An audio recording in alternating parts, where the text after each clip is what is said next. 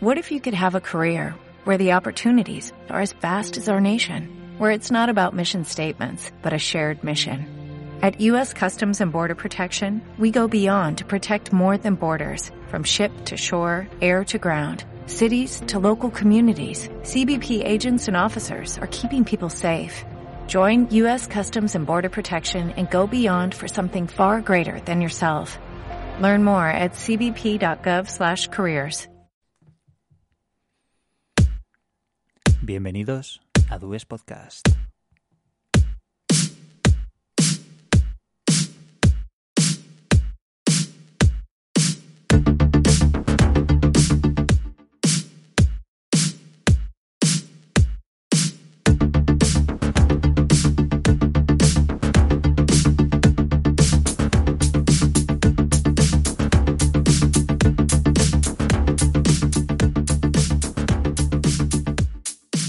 Bueno, bueno, bueno. Tercer episodio de la temporada, sin contar el episodio cero. Aquí estamos un día más en Duest Podcast con Rubén, por supuesto. Hola, Rubén. Hola, ¿qué tal? Hola, hola, hola a todos. Y bueno, la semana pasada no tuvimos episodio porque fue una semana un poco rara, ¿no? Salieron un par de noticias, pero que no daban mucho juego. También estábamos un poco de vacaciones y decidimos ponerlo a esta semana ponernos un poco al día y... y aquí estamos otra semana más. Pues sí, sí, siguiendo con la cuarentena, pero vamos, con un montón de cosas que hacer, al menos en mi caso, un montón de juegos por jugar, libros por leer, películas por ver, así que bueno, no estamos tan mal. ¿Qué tal lleva la cuarentena? ¿Cómo estás? Pues nada, muy bien, la verdad. Trabajando desde casa y, y ya te digo, poniéndome un poco al día con todas las cosas pendientes que tenía por ahí. ¿Tú cómo lo llevas? Bien, bien. Empiezo a estar un poco agobiado ¿no? con, con, estar aquí siempre, pero... Bueno, es normal. Pero bueno, bien. Pero ya queda menos. Sí, siempre queda menos. sí. Bueno, bueno, pues no hay muchas noticias nuevas, ¿no? Está la cosa un poco parada, pero algo sí que hay. Sí, tenemos eh, la presentación del, el DualSense, ¿no? El, el DualShock 5, que iba a ser el mando de PlayStation 5, que al final es DualSense. Y que, bueno, eh, después de tanto tiempo rompen un poco los esquemas de, del diseño del mando. No sé qué les pasa a Sony. Sí, la verdad es que mientras que, por ejemplo, el, el nuevo mando de la Xbox Series X es muy continuista con, con el de la Xbox One. Este de PlayStation 5, el, DualSense, ha sido un cambio, no sé si decir radical, pero vamos. Sí que es una nueva línea tanto estética como de forma también, ¿no? Sí, la verdad que la forma del mando me recuerda un poco a la de, a la de Xbox, eh, Nintendo Switch.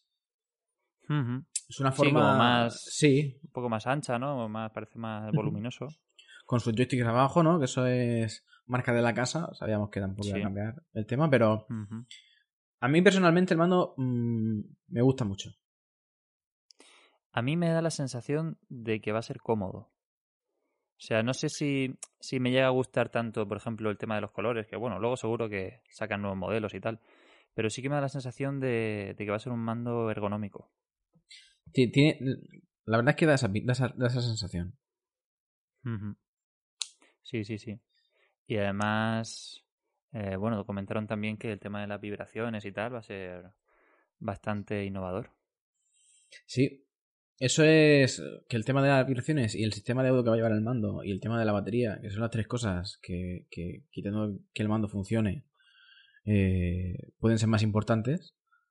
Dicen que la van a potenciar. veremos si es verdad, porque el tema de la batería, aunque el tema del sonido y el tema de la acción son funciones muy chulas. El tema de la batería es hoy en día vital porque el DualShock 4 dura, yo qué sé, 5 horas. Sí, poquito. Si llevas una batería igual y le metes todas las, nuevas funciones, el tema de la batería lo vas a tener que saber gestionar mejor. Pues sí, sí, además, eh, como son baterías internas, ¿no? Pues es importante que, que sean de buena calidad y que aguanten bastante, sí. Sí. Yo confío en que sí, yo confío en que aprendan de los errores. Tiene pinta, tiene pinta de que, bueno, sabían que había ahí un, problemilla y que se han centrado en, solucionarlo. Así que genial. Y sabiendo que el mando es así, veremos a ver la consola. Sí, eso es interesante, ¿no? Porque lo más probable sería que el criterio estético de la consola fuese parecido. Siempre ha sido así, ¿no? Sí, la verdad que sí. Iban muy, muy a la par que el, que el mando. Si te fijas, por ejemplo, en PlayStation 4 o en la 3 también. Eh, bueno, el mando es que era negro, ¿no? Directamente, pero sería raro que no hubiese una concordancia entre la forma y, la estética de la consola y la del mando. Pues sí. Pues sí, los colores, la verdad que, a mí el, el, contraste de colores me parece muy chulo, ¿eh? Sí, está chulo. Yo, yo quizá me habría gustado más si fuese al revés. Si la parte que es negra fuese blanca y la parte blanca negra. que ya he visto algún diseño por ahí. Y, y estaría guay. Pero vamos, las luces estas azules que suben como rodeando el, el touchpad. Eso está bastante guay también. Eso la verdad que está chulo. No sé si luego Sony dejará regular el color o, la intensidad mm. incluso. Mm, podría ser. Pero sí que me imagino una PlayStation 5 conjugando esos colores de alguna forma. Hmm. Y bueno, otra cosilla interesante que lleva el mando es un, un, micrófono incorporado, ¿no? Ah, sí, no, no, no había llegado a leer eso, fíjate. Pues, pues sí, dicen que es un micrófono que, bueno, que tampoco es de mucha calidad, pero que te sirve, pues lo típico que si te mete alguien en un grupo de conversación desde, desde la interfaz de PlayStation y no tienes unos auriculares a mano con micrófono, pues al menos para poder decir, bueno, espera, que voy a coger los, los auriculares. Ahora vengo, ¿no? Lo típico. Esto que, que te pasa si alguien te habla de repente. Ah, pues mira. Así que muy bien. E incluso, incluso igual podrían aprovecharlo algunos juegos y cosas así. Eso estaría muy chulo, fíjate. Mm. Yo, yo creo que va a servir para manejar por control de voz la interfaz.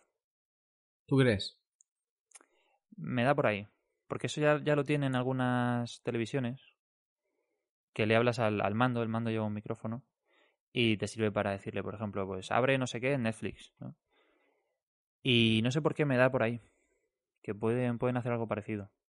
Podría ser. Tendrían que perfeccionarlo mucho porque en PlayStation 4 puedes eh, usar la interfaz con comandos de voz.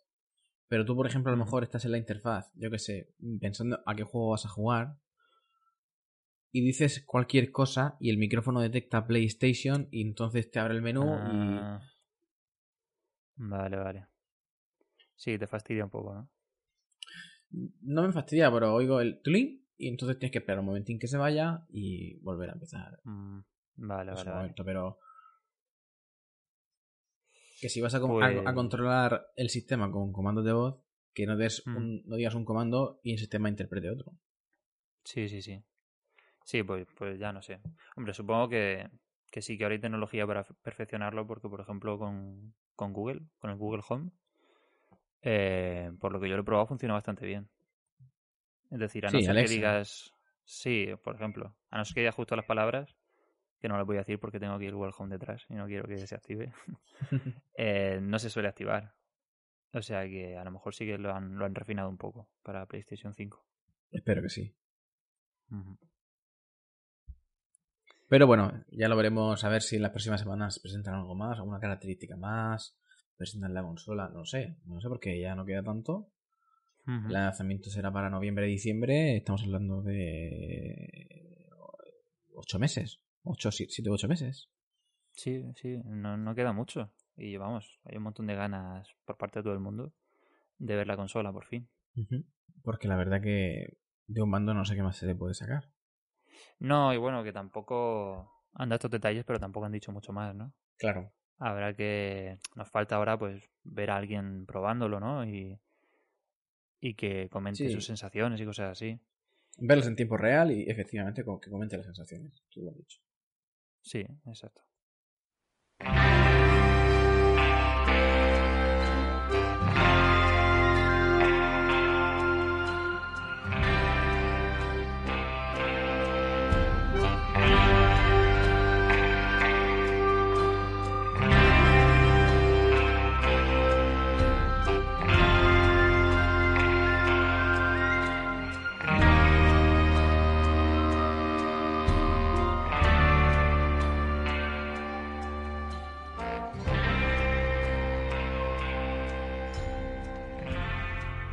Cambiando de tercio, em, el otro día estaba jugando a, a Destiny con Destiny 2 con unos amigos, que por jugar ahora, a, a Crisol. y me parece que es lo único que está funcionando ahora mismo del juego. Mm, Y está, vi de repente un, un vídeo de un chaval que siempre sube Destiny, que en su momento, cuando jugaba mucho, eh, lo veía para ver si podía hacer cosas. Y entonces Sí. me di cuenta de que se pueden hacer, sobre todo de, de este juego en concreto, rumores de cualquier de cualquier filtración. O sea, de cualquier filtración puedes hacer un vídeo y puede ser verdad porque no sabes lo que va a pasar. Entonces Sí. uno de ellos decía que que en septiembre vendría una nueva expansión para el juego, para Destiny 2, que estaba pensada para Destiny 3, pero resulta que hay diseños de Destiny 1 y no sé qué, bueno, una movida, y entonces me puse a pensar que claro, si sacan esa expansión es otra vez a pagar. Sí. Y es un juego que ya tiene, va a ser cuatro años en septiembre. Mm, ¿Hasta qué punto puedes estirar así un juego, no? Porque venga dinero y venga dinero y al final un juego que, que, que, que vale 70 euros se convierte en un juego de, de, de- por ejemplo, Final Fantasy VII Remake, que está teniendo unas notas maravillosas, unas críticas excelentes. Un juego de Ujú. 70 euros, que me parece estupendísimo, un juego súper esperado, pero que todo el mundo sabe, por, sabemos, perdón, porque lo ha dicho Nomura, que el juego viene en partes. O sea, que ahora van a sacar una parte y a lo mejor el año que viene sacan otra parte. Pero es el mismo juego. O sea, lo que Sí. antes en PlayStation 1, en el 97, eran tres discos, pues ahora van a salir los tres discos, pero por separado, y vas a pagar 70 euros por cada disco. Sí. ¿Hasta qué punto se hacen los juegos por dinero? Que me, yo me iba a pensar lo siguiente, ¿hasta qué punto se hacen los juegos por dinero y no por, yo qué sé, para los jugadores o por...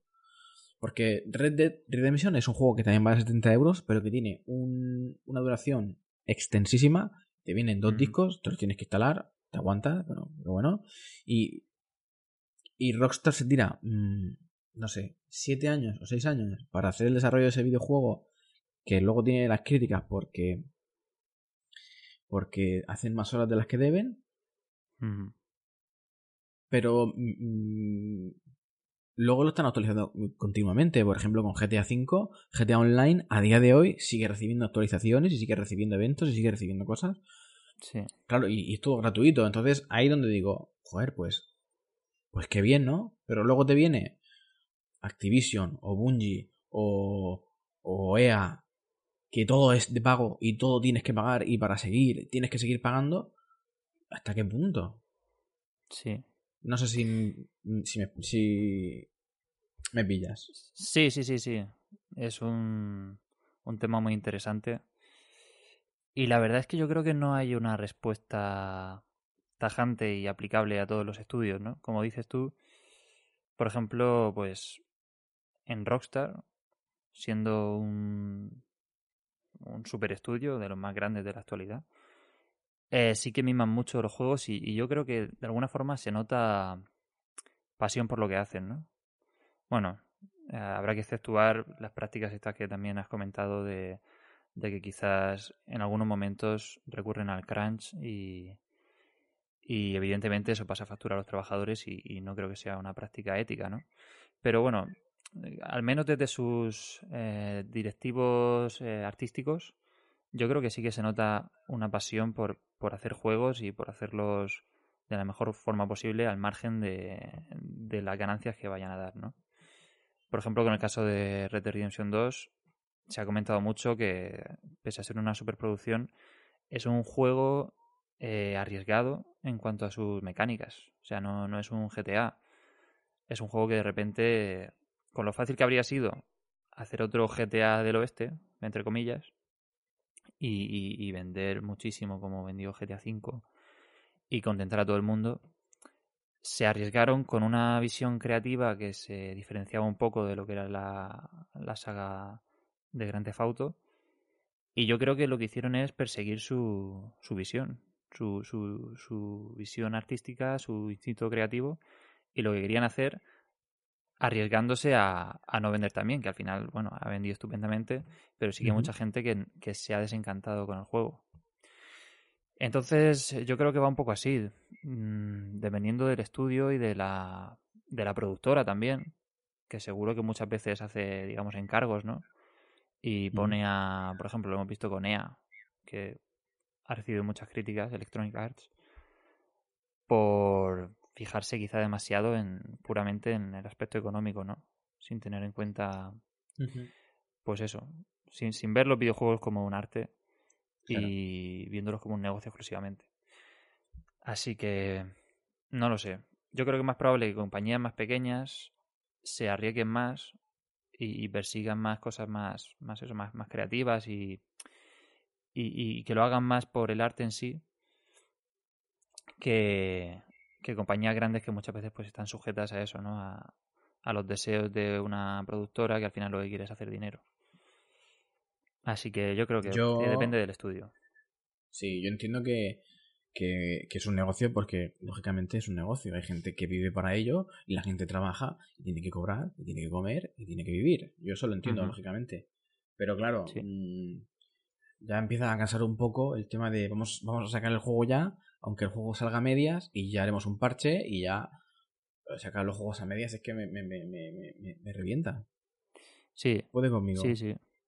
Es, es una, una práctica muy común, sobre todo de esta generación, quizá de la Sí. anterior también, pero que antes no, no se veía tanto. Claro. Como antes no había esos recursos para, para poner una expansión eh, con, con eso, un DLC, y que todo el mundo lo comprase a través de cualquier plataforma, pues los juegos tendían a salir más completos, ¿no? Por así decirlo.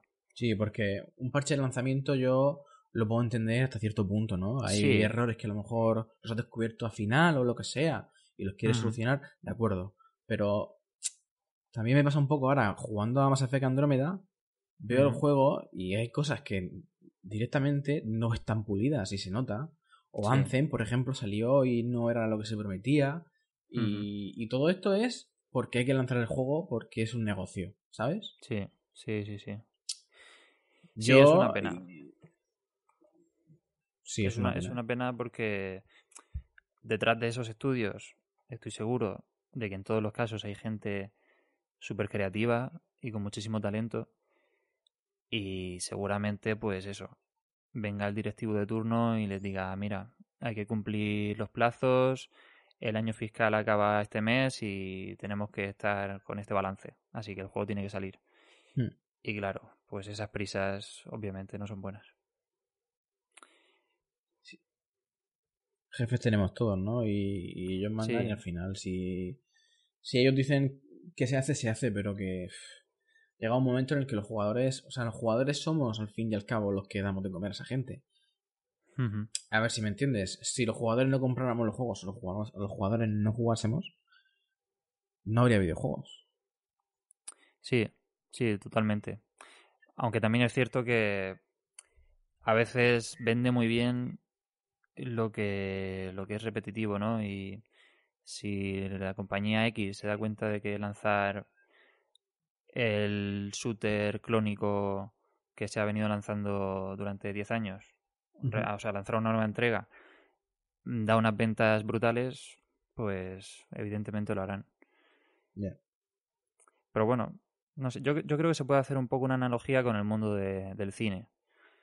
Siempre habrá películas eh, muy de autor, muy personales, muy creativas y, y- y hechas desde la pasión. Y siempre habla, habrá blockbusters, ¿no? Que, que Mm. vendan un montón y que le gusten a todo el mundo y que salgan, pues, eh, seis cada, cada año, ¿no? Que venga una productora y le diga, mira, tienes que hacer esto y ya está.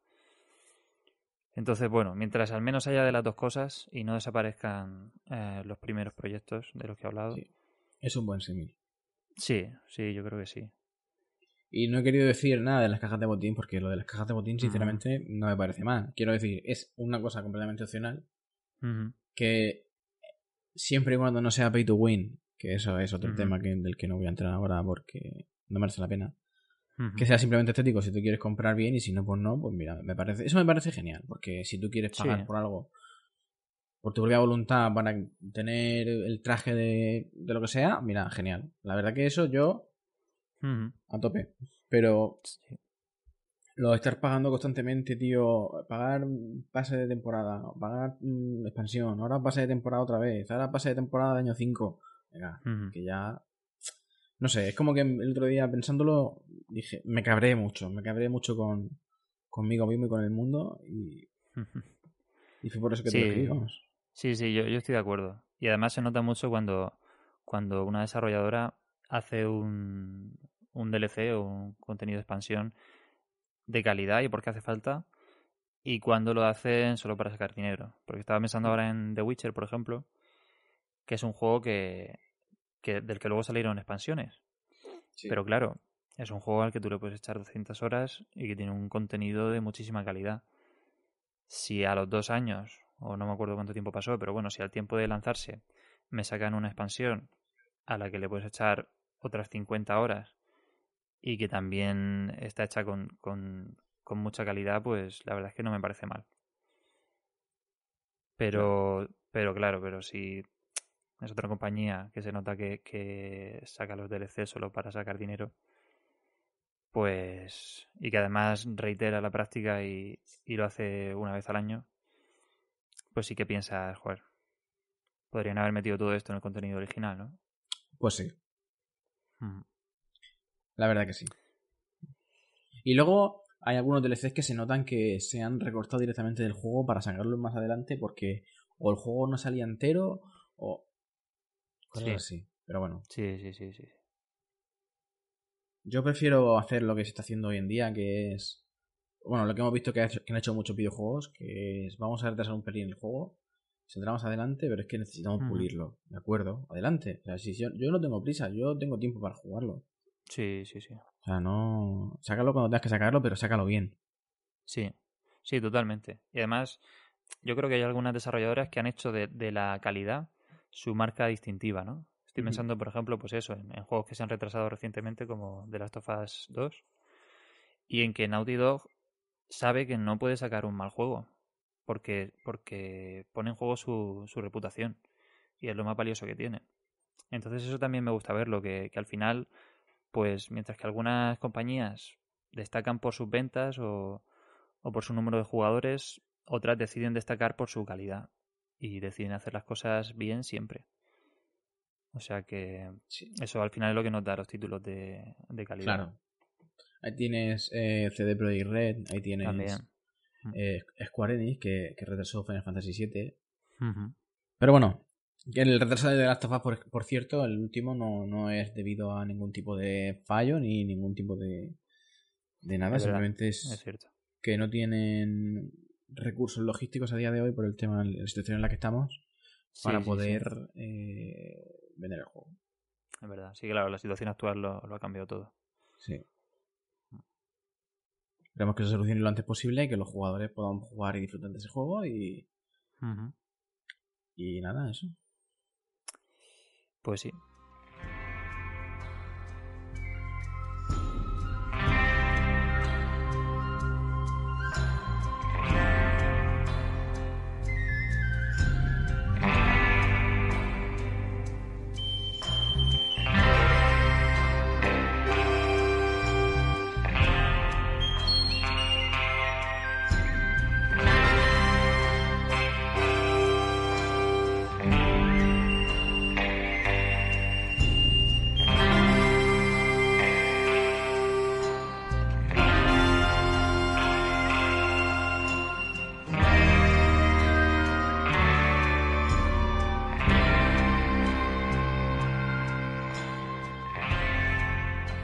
Pues.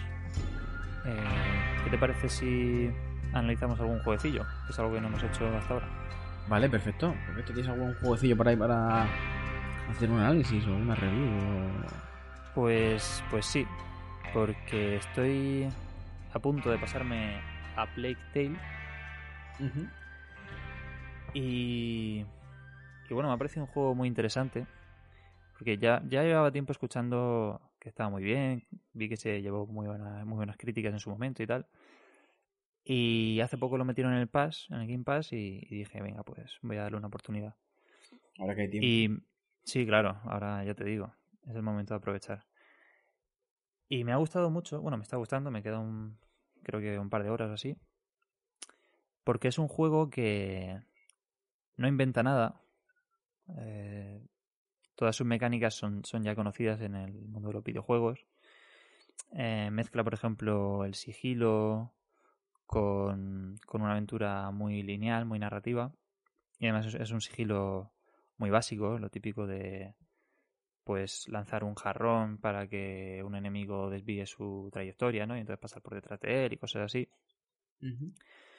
Pero sin innovar demasiado, lo que hace lo hace muy bien. Y cuenta una historia muy interesante en, en un contexto que yo nunca había visto en un videojuego y es el de la, peste negra, ¿no? La plaga de la peste negra que, asoló Europa allá por el 1300. Y no sé si algún otro videojuego ha tratado ese tema, pero yo no... No que yo recuerde, la verdad. A mí tampoco me suena. Pues bueno, aparte de que la ambientación es, muy buena y realmente a veces sientes que estás allí, mmm, traduce esa ambientación a las mecánicas jugables, perdón, y es algo que me parece muy interesante, porque por ejemplo las ratas que, transmitían la enfermedad eh, aquí forman parte de la experiencia y muchas veces las tienes que usar para avanzar, o, bien huyendo de ellas o bien llevándolas a determinados sitios para que te despejen el camino llevándolas a enemigos para, para que se los coman y, tú puedas avanzar. En fin, que me pareció una forma muy original de mezclar ambientación con jugabilidad. Y, y lo hace, eso lo hace muy bien. También juega mucho con. Eh, en el juego las ratas huyen de la luz. Y entonces tú tienes que usar la luz para, para evitar las ratas. Y puedes hacerlo pues con con una especie de explosivos que te puedes craftear. Es un crafteo también muy básico, pero bueno, es una mecánica interesante porque tienes que tener en cuenta cuántos te quedan, cuántos tienes, para no quedarte sin ellos en algún momento en el que no los vayas a necesitar más, ¿no? Sí, un poco de estrategia, ¿no? Sí, sí, ya te digo, muy básica, pero, pero bueno, al final acaba mezclando muchas cosas y, le sale bien. Porque también creo que es un juego que controla muy bien su, su ambición. Yo creo que hay juegos, bueno, este hay que decir que es un estudio relativamente pequeño. Este juego sería lo que se llama un, un doble A, que es como un juego que no llega a ser un indie, pero que tampoco tiene los recursos de, de una superproducción. ¿De quién es? Es de Asobo Studio, se llama la compañía. Yo no los conocía, es un estudio francés. Okay pues, pues es un estudio, digamos, de tamaño intermedio. Y, yo creo que muchas veces los videojuegos de este tipo de estudios pecan de tener demasiada ambición para los recursos que tienen. Y al final se les acaba quedando grande el proyecto, ¿no? Pero en este caso creo que lo han sabido medir muy bien. Y, y ya te digo, es un juego muy, muy pasillero, como se suele decir. Es decir, que, no, no puedes explorar grandes áreas pero creo que si hubiesen decidido hacer un mundo más extenso, se les habría quedado grande. Entonces, me parece una buena decisión hacer un juego más limitado en tamaño, pero, pero cuidar más la calidad de, de cada tramo, ¿no? Así que vamos, de momento me está gustando mucho. Creo que lo voy a acabar luego esta tarde. Y, lo dicho, creo que mezcla muy bien una narrativa interesante, con una ambientación muy chula. Gráficamente, sin llegar a ser eh, espectacular, está muy bien. Y artísticamente muy bonito. Y, eso, y sobre todo me ha llamado mucho la atención cómo traslada algunos de los detalles de, la ambientación a la, a la jugabilidad de una forma muy original. Muy bien, pues ya sabéis. A Black Tail Innocence. Eso es. Muy recomendado. Pues yo voy a recomendar, analizar un poco un, un juego viejuno de la infancia porque porque la verdad que lo que hablábamos, estamos ahora para ponernos al día un poco, ¿no? Y, y pasamos muchas horas muertas en, casa y a veces no sabes qué hacer o yo por ejemplo llevo un tiempo en el que no sé qué jugar, veo los juegos, los quito, los pongo, los borro, los instalo, los desinstalo y así es un bucle. Y, y no, sabiendo qué jugar, vi que estaba el, el, el Jack, el Jack and Daxter, el Jack 2, el Jack 3, el Jack X. Los tenía ahí, el Jack and Daxter ya me lo pasé, se me saqué el platino porque me flipaba ese juego de pequeño. Y mm. dije, voy a continuar con el Jack 2. Que no recordaba que ese juego fuera así. Es decir, se nota que de Jack and Daxter, el, el primero, por así decirlo, a Jack 2, el renegado, que es el segundo, eh, un salto de, de, de, madurez en, en, el juego. O sea, pasas de ir brincando por ahí en la selva y, todo muy jijaja a unas conversaciones, tío, unas discusiones eh, bélico-políticas y un, unas conversaciones subidas de tono que dices, pero, pero, pero, vamos a ver. Ostras. ¿Qué, ¿Qué, me estás contando? Sí, sí, sí. yo dije. me quedé un poco. Me quedé un poco. fuera de lugar, porque no recordaba que el juego fuese así, ¿no? Es un poco lo que pasa con los Simpsons. Cuando eres pequeño, ves los Simpsons, te ríes y los ves sin más, y cuando los ves de mayor, escuchas las conversaciones, las entiendes y dices, cojona, pero si, si, si, si tratando temas, ojito, ¿eh? Tiene, tiene pues mucho pues saber hacer eso, ¿eh? Sí, sí. Mm. Y me sorprendió muchísimo. Me sorprendió muchísimo eso y me sorprendió muchísimo la dificultad del juego. O sea, un juego que creo que es de 2003, que tiene 17 años. Creo, ¿eh? No, no lo recuerdo bien, pero es un juego pues de PlayStation 2 que, que, que, por cierto, las mecánicas eran completamente diferentes. Es decir, conduces acelerando con X y frenando con triángulo o frenando con, con, cuadrado y hoy en día es el 2R2 se dispara con R1 bueno mmm, mecánicas antiguas. Me hizo, se me hizo muy difícil hacerme a ellas pero lo conseguí y un juego súper difícil súper difícil o sea Dark Souls no tiene nada que envidiarle a, al Jack 2 porque tiene sí sí tiene tiene las misiones contra reloj son difíciles, son apuradas. Hay misiones en las que tienes que escapar en un recorrido que lógicamente no es largo porque es un juego de PlayStation 2 y el mapa para lo que da, pero una cantidad de enemigos y una dificultad y estás tú solo, no tienes para protegerte como tienes ahora en, en casi todos los juegos con cobertura, nada, vas a pelo, eh, dificilísimo, tío. Joder. Y yo, te digo, un juego que, que es de 10-12 horas, yo no sé si habré estado 15 o sea, cada misión puede llevarte 10 minutillos. Mm. Dificilísimo. Dime. Joder. Yo, yo, creo que igual nos hemos ido acostumbrando. Esto es un tema para otro día. Pero quizá como jugadores nos hemos ido acomodando con el tiempo, ¿no? Y, acostumbrando a juegos cada vez más fáciles. Y no recordamos que los juegos de antes eran, eran chungos, algunos, ¿eh? Sí, sí. Los juegos de, de, NES, los juegos de, esos eran dificilillas, ¿eh? Sí, sí, sí, sí. Bueno, entonces te has pasado eh, el 1 y el 2. ¿Y el X has dicho también? ¿Has jugado al 1, al 2 y al X? ¿Estabas diciendo? No, tengo, tengo el 1, el 2, el 3 y el X. Ah. Pero el X es de conducción y va aparte, pero... El 1, el 2 y el 3, que son la trilogía original, por así decirlo, son los que el, o sea, el 2 me lo pasé la semana pasada y ahora estoy jugando al 3, que lo tengo a medias. Ah, Pero es como lo que te decía, me he saturado, ahora voy a probar otra cosa, me he puesto con más Effect Andromeda. Uh ¿Cuándo me pasaré el Jack 3? No lo sé. Joder.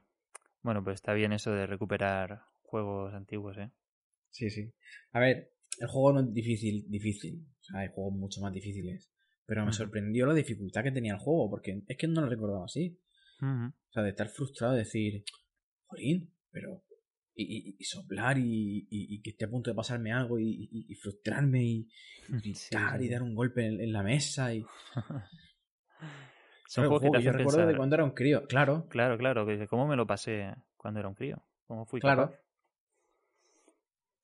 Yo lo Sí. recomiendo mucho para que la gente recuerde cómo eran los juegos antes y, y además que es un juego que ahora en perspectiva con, con la edad se, se, se- se juega mucho mejor y se juega de una manera diferente, entiende la historia de otra manera y yo lo recomiendo mucho, quitando los juegos de los minijuegos de carreras que la verdad que la conducción del juego supongo que sea acorde de la época porque no recuerdo los, los juegos de la época de conducción, pero la conducción deja un poquito que desear.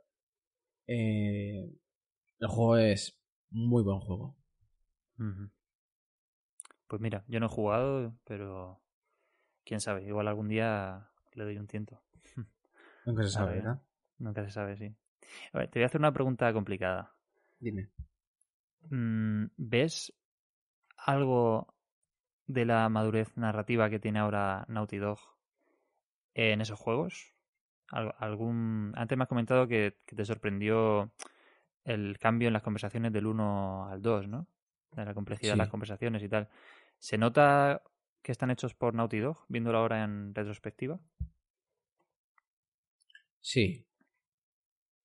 O sea, se nota que, que Naughty Dog pasó de hacer Crash Bandicoot y Jack and Daxter a hacer Uncharted y The Last of Us. O sea, se nota que, que eh, a la hora de desarrollar esos juegos sufrieron algún tipo de, de, de maduración narrativa que los hizo más ambiciosos y es en lo que se han convertido hoy en día. Ajá. Luego está el tema de que, bueno, hay personas, entre personas nuevas, ¿no? Los directores de Uncharted y de Last of Us no son los mismos que de los de Claro. Jack and Daxter, pero bueno, es eso es evolución, eso no tiene otra Ujú. historia. Miyazaki empezó como, no sé, desarrollador o diseñador o lo que sea y ahora es presidente de From Software. Sí, sí, sí, sí. Sí, pero, Pero, bueno, claro que- mm, se, se- se les nota, se les nota. Además se nota que, que, que Jack and Daxter era el sucesor original de, de, mm, de Crash Bandicoot, porque se notan los Mm. movimientos. Y otro día me di Mm. cuenta de lo mucho que se parece eh, Daxter a, a Crash Bandicoot. Pero bueno, el primer juego, pues eso, el primer juego eh, es que se nota mucho. La- Hay, mecánicas de Crash Bandicoot, hay minijuegos que te persigue una bola y tienes que ir corriendo. Que es típico minijuego de, de, de, de Crash Bandicoot, tí- típica pantalla de Crash Bandicoot. Y los movimientos que hace Jack, de Jack, de Jack and Daxter, del Jack 1, son los movimientos que hacía Crash. O sea, la pirueta en círculo y luego Ah. el, el puñetazo. Pero, mm, claro, en Jack and Daxter, que es el Jack 1, Jack, el protagonista, no habla. Y, en, y las primeras palabras de Jack en Jack 2, que son las primeras palabras de Jack en general, es voy a matar al varón. Voy a matar a Praxis. Son las primeras palabras que suelta Jack en, en- en- en la trilogía. Coño, Sí, sí, sí. ¿sabes? Sí, sí, o sea que tiene el sello ese de, de identidad del estudio, ¿no? Sí, sí, sí. Mola, mola, mola. Pues ya te digo, a ver si algún día los pruebo. Porque, vamos, yo creo que me incorporé tarde como jugador. La primera consola de sobremesa que tuve fue la, la Xbox 360. O sea que toda la generación de, de juegos de PlayStation 1, PlayStation 2, por ejemplo, me la perdí. Así que tengo mucho, mucho pendiente por ahí. Habrá tiempo ya. Sí, sí, sí. Para la próxima pandemia mundial. A la próxima. Me lo apunto.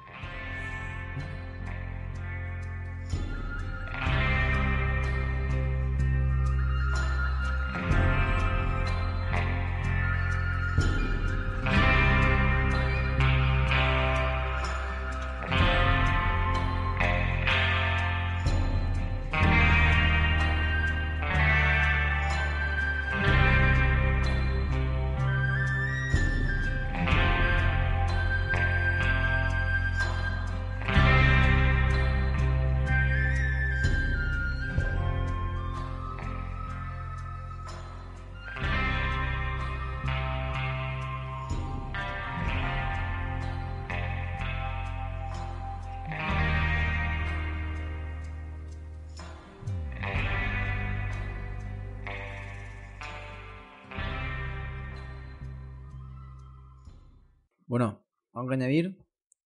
Pues. Pues no, creo que no. Bueno, creo que podemos leer nuestro primer comentario que tenemos en Nuestro primer comentario. Esto es un hito en la historia del programa. Sí. Que bueno, es de un anónimo, pero nos dice: Buenas chicos, me está molando vuestro rollo. Seguid así. Ya que habláis de Next Gen de videojuegos, tal vez podríais hablar unos minutillos sobre la Next Gen de televisiones o monitores, que como van juntos de la mano, se podría sacar algo en claro y favorable. Lo digo sobre todo por el HDMI 2.1 y su velocidad de transferencia. Lo dicho, seguid así que veréis cómo vais llamando la atención de los oyentes. Postdata, temazo el de Omega, ¿dónde lo puedo comprar? Jejeje. Estaba para ti, Carlos. dice, saludos, bye, el Choco. El Choco. El Choco, el ¿Quién es primer el vengador. Choco? el Choco misterioso. Pues bueno, no sabemos quién es este Choco, pero para el tema de teles, no sé tú, Carlos, yo no sé mucho, sinceramente. No Yo tampoco, la verdad. Yo juego en un monitor de 32 pulgadas, que es el que me cabe en, en- en el piso, y juego estupendamente. Ujú. O sea, hay mucha gente que se busca el 4K y yo y el tema del HDMI, yo de eso no entiendo Mm. nada. pues yo estoy igual que tú. Juego aquí en la, en la tele que, que nos dejó nuestro casero en el piso. Y es una de estas HD Ready de hace como 10 años y bueno, a mí me va perfectamente. Así que no soy muy, no soy muy sibarita. Pero bueno, para quien esté interesado en este tema de, de las televisiones y tal, yo creo que otro día podríamos invitar a alguien que sepa un poco más que nosotros y que Vale. comente un poco todo esto, ¿no? Perfecto, sí, sí, por mí, vamos, sin problema. Nos hablar un poco también a nosotros cuál es la diferencia. Sí. Y, y de un poco Sí, sí, una sí. guía. Que nos ilustre, sí. Y bueno, lo de Omega te lo Bueno, dejo a ti. comprar, comprar. eh, lo subiré a algún sitio para que lo, lo podáis descargar, quien se lo quiera descargar y. Y, y vamos, nadie va a comprar un tema. No lo vais a comprar, si alguien lo quiere, que se lo descargue, completamente gratuito. Joder, es que es muy altruista, tío. Lo pondremos, lo pondremos en la descripción, el enlace cuando lo tenga. Y nada. Eso. Muy bien, muy bien. Pues nada, ¿alguna cosilla más que comentar o...? Pues, pues no, pues la verdad que se nos ha quedado un, programa majillo, la verdad. Sí, sí, sí. Ninguna a pesar cosa de... que tenga. No hay, no hay muchas noticias últimamente, pero bueno.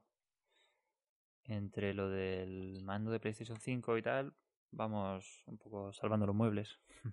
Sí, a ver si esta semana se, se cuece algo y, Sí, y la semana que viene cuando volvamos tenemos de qué hablar. sí, sí, sí, sí. Y si no, hacemos el especial Mass Effect, no te preocupes. Ah, vale, sí, siempre tenemos esa carta. Yo estoy deseando, ¿eh? Pues sí. Bueno, pues nada, pues la semana que viene en principio volvemos, ¿no? Y, y comentamos un poco lo que haya de novedad y lo que se nos ocurra. Perfecto, pues esto ha sido todo por esta semana. La semana que viene más y mejor. Un abrazo, Rube. Eso es. Un abrazo, Carlos. Hasta luego. Hasta luego.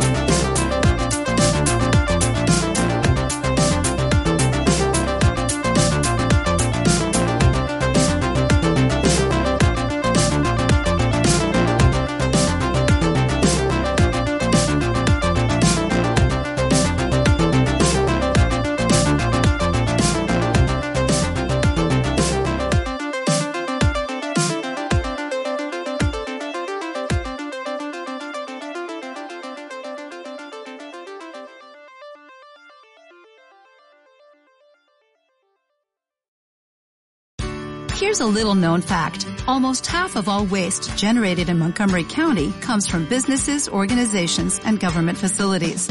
Reducing the amount of waste in your workplace will have a positive impact on our environment. It can also save you money on your disposal costs. Reducing waste and recycling at your business is easy to do and is the law in Montgomery County. Make it your business to recycle right. Learn more at montgomerycountymd.gov slash recycle right or call 311.